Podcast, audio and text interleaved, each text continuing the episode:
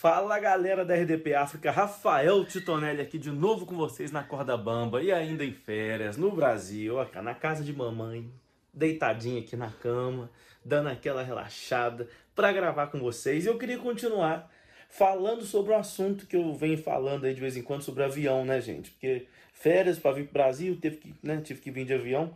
E eu lembrei de uma história que aconteceu quando eu ainda morava no Brasil, isso em 2011, 2012 eu peguei um voo, era um avião bem pequeno, não, um voo doméstico, para o interior do Brasil.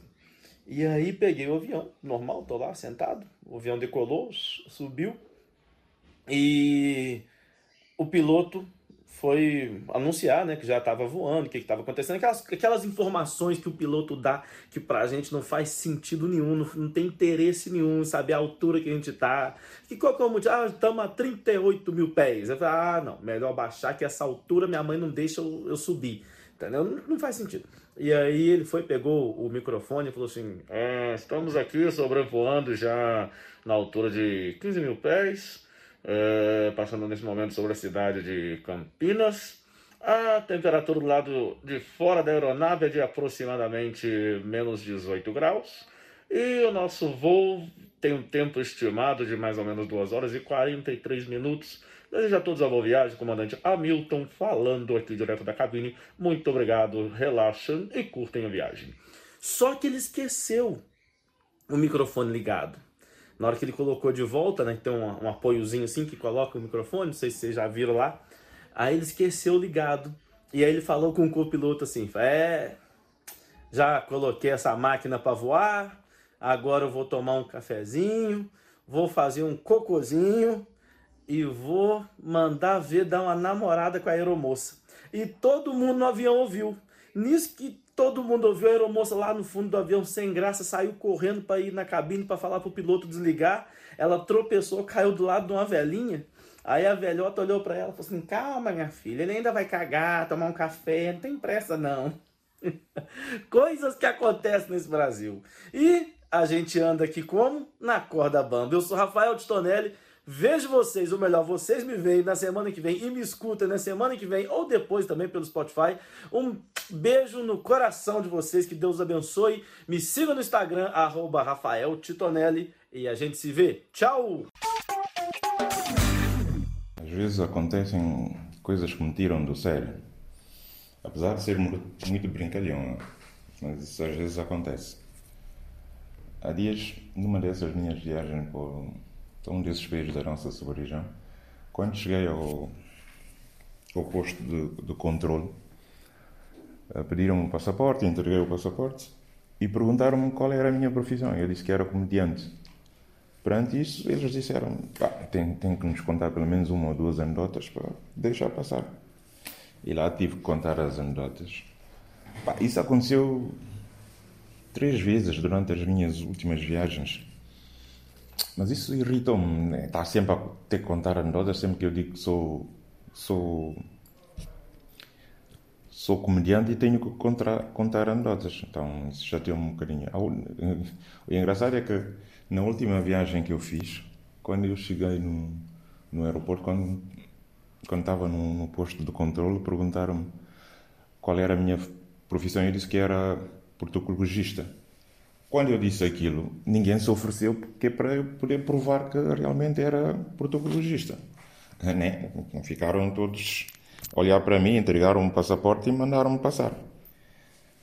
Sim, mas eu, eu, eu percebo, né? Porque não é um exame, aliás, não era uma prova fácil, de fácil colheita, né?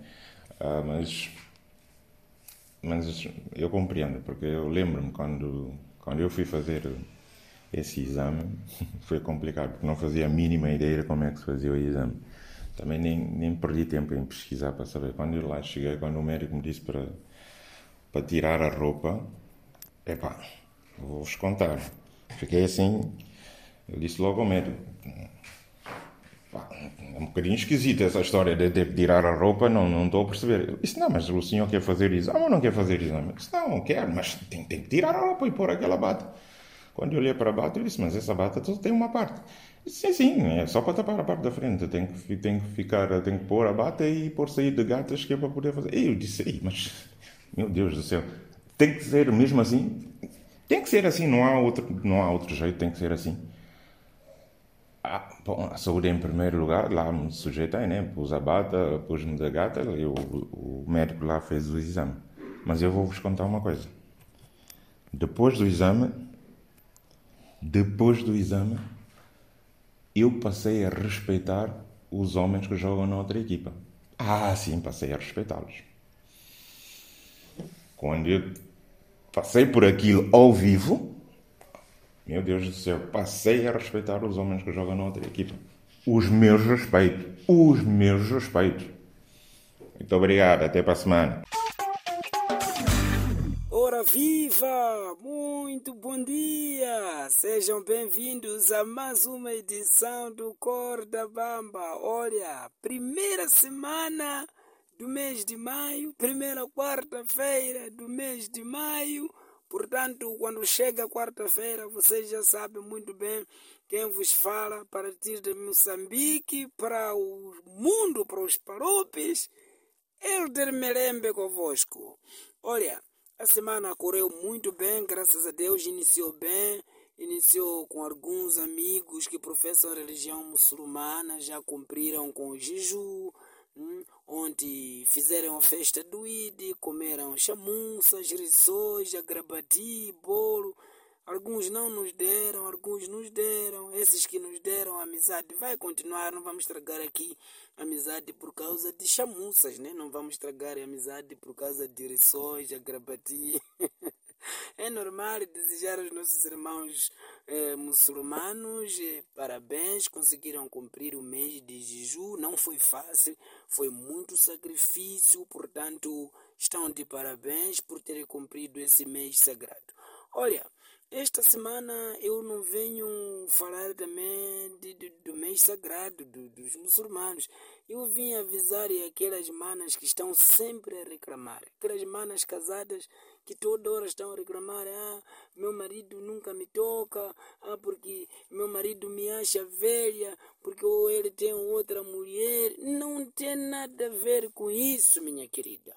Olha, homem também gosta de uma mulher que cheira bem, um perfume, uma mulher que está sempre a tomar banho. Hum? Agora, como você não vai reclamar assim que teu marido não te toca? Se teu marido, quando sai para o serviço, te deixa em casa com aquela camisola de eleições de 1994, nem agora já não tem aquilo ali. Depois você também está de qualquer maneira, ele vai para o serviço. No fim do dia, ele quando volta, você está ainda com aquela camisola, vai no quarto, está a cheirar refogado, está a cheirar peixe. Ele fica na dúvida. Será que está a abraçar a mulher ou está a abraçar peixe carapau? Portanto, então, mana, para de reclamar. Põe um pouco perfume. Toma banho quando vai no quarto, fica bonita, fica elegante, fica fresca para teu marido estar sempre a te perseguir. Não é toda hora reclamar, dizer que ah, meu marido não me quer. Não. Vai querer alguém cheirar carapau no quarto? Olha, mana, decida, tipo. Ou você quer estar a cheirar carapau no quarto, ou você quer ficar o próprio carapau, tá bom? Então, para de reclamar, porque o teu marido também gosta de mulheres que cheiram bem. Então, toma banho, põe perfume, mana. Tá aí o meu conselho para hoje. Olá, minha família do Na Corda Bamba, como vai? Tá, tá tudo bem aí convosco? Em casa estão todos de pé, não é? A mãe está a se comportar, o pai está a se comportar, todo mundo aí está a se comportar. É melhor se comportarem, não é? Porque nós aqui estamos mesmo tristes. Eu, por exemplo, estou aqui a lamentar, não é? A pouca vergonha que está a acontecer em África. E hoje vou falar sobre imediatismo africano.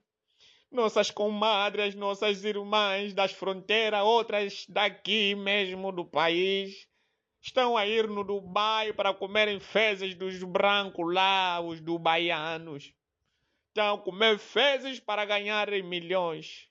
Aquilo é fica por baixo do branco, o branco solta fezes, aquilo vai diretamente da boca, ou seja, a boca das nossas irmãs vira a própria sanita. Depois de o branco satisfazer ela, é obrigada a limpar a fonte com a língua. Tudo isso para ganhar milhões, 500 mil dólares, um milhão de dólares ou 6 milhões de dólares. Quer dizer, aquilo agora está por modelos, não é? Aquilo é modelo 1, é só comer fezes, te dão 500 mil dólares. Modelo 2, aquilo é come fezes, o branco se envolve com ela e depois manda o próprio cão se envolver com ela até o cavalo.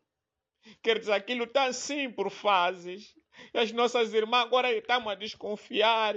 É analfabeta, mas está em grandes tubarões. O segredo é Dubai, fezes dos dubaianos. É lamentável isso. Eu quero conversar com João Lourenço, eu quero lhe dar uma proposta. Em Angola, todas as mulheres de Cabinda ao Cunene que tentarem ir no Dubai sem justificar bem os motivos que lhe levarem em Dubai, cadeia com elas. Talvez estariam a ir comer fezes dos brancos. Mas agora estou aqui a me perguntar, meu Deus, essas fezes dos brancos têm gosto de quê? Será que essas fezes dos brancos têm gosto de pudim? Será que tem gosto de abacate? Ontem experimentei minhas fezes, aquilo era amargura.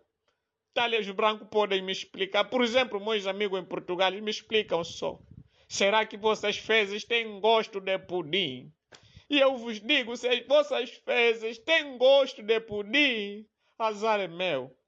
Porque eu que vos falo da primeira pessoa. Desde o dia que a minha mãe deu à luz, senti que a minha comida favorita é pudim. Então estaria apaiado. Mas ei!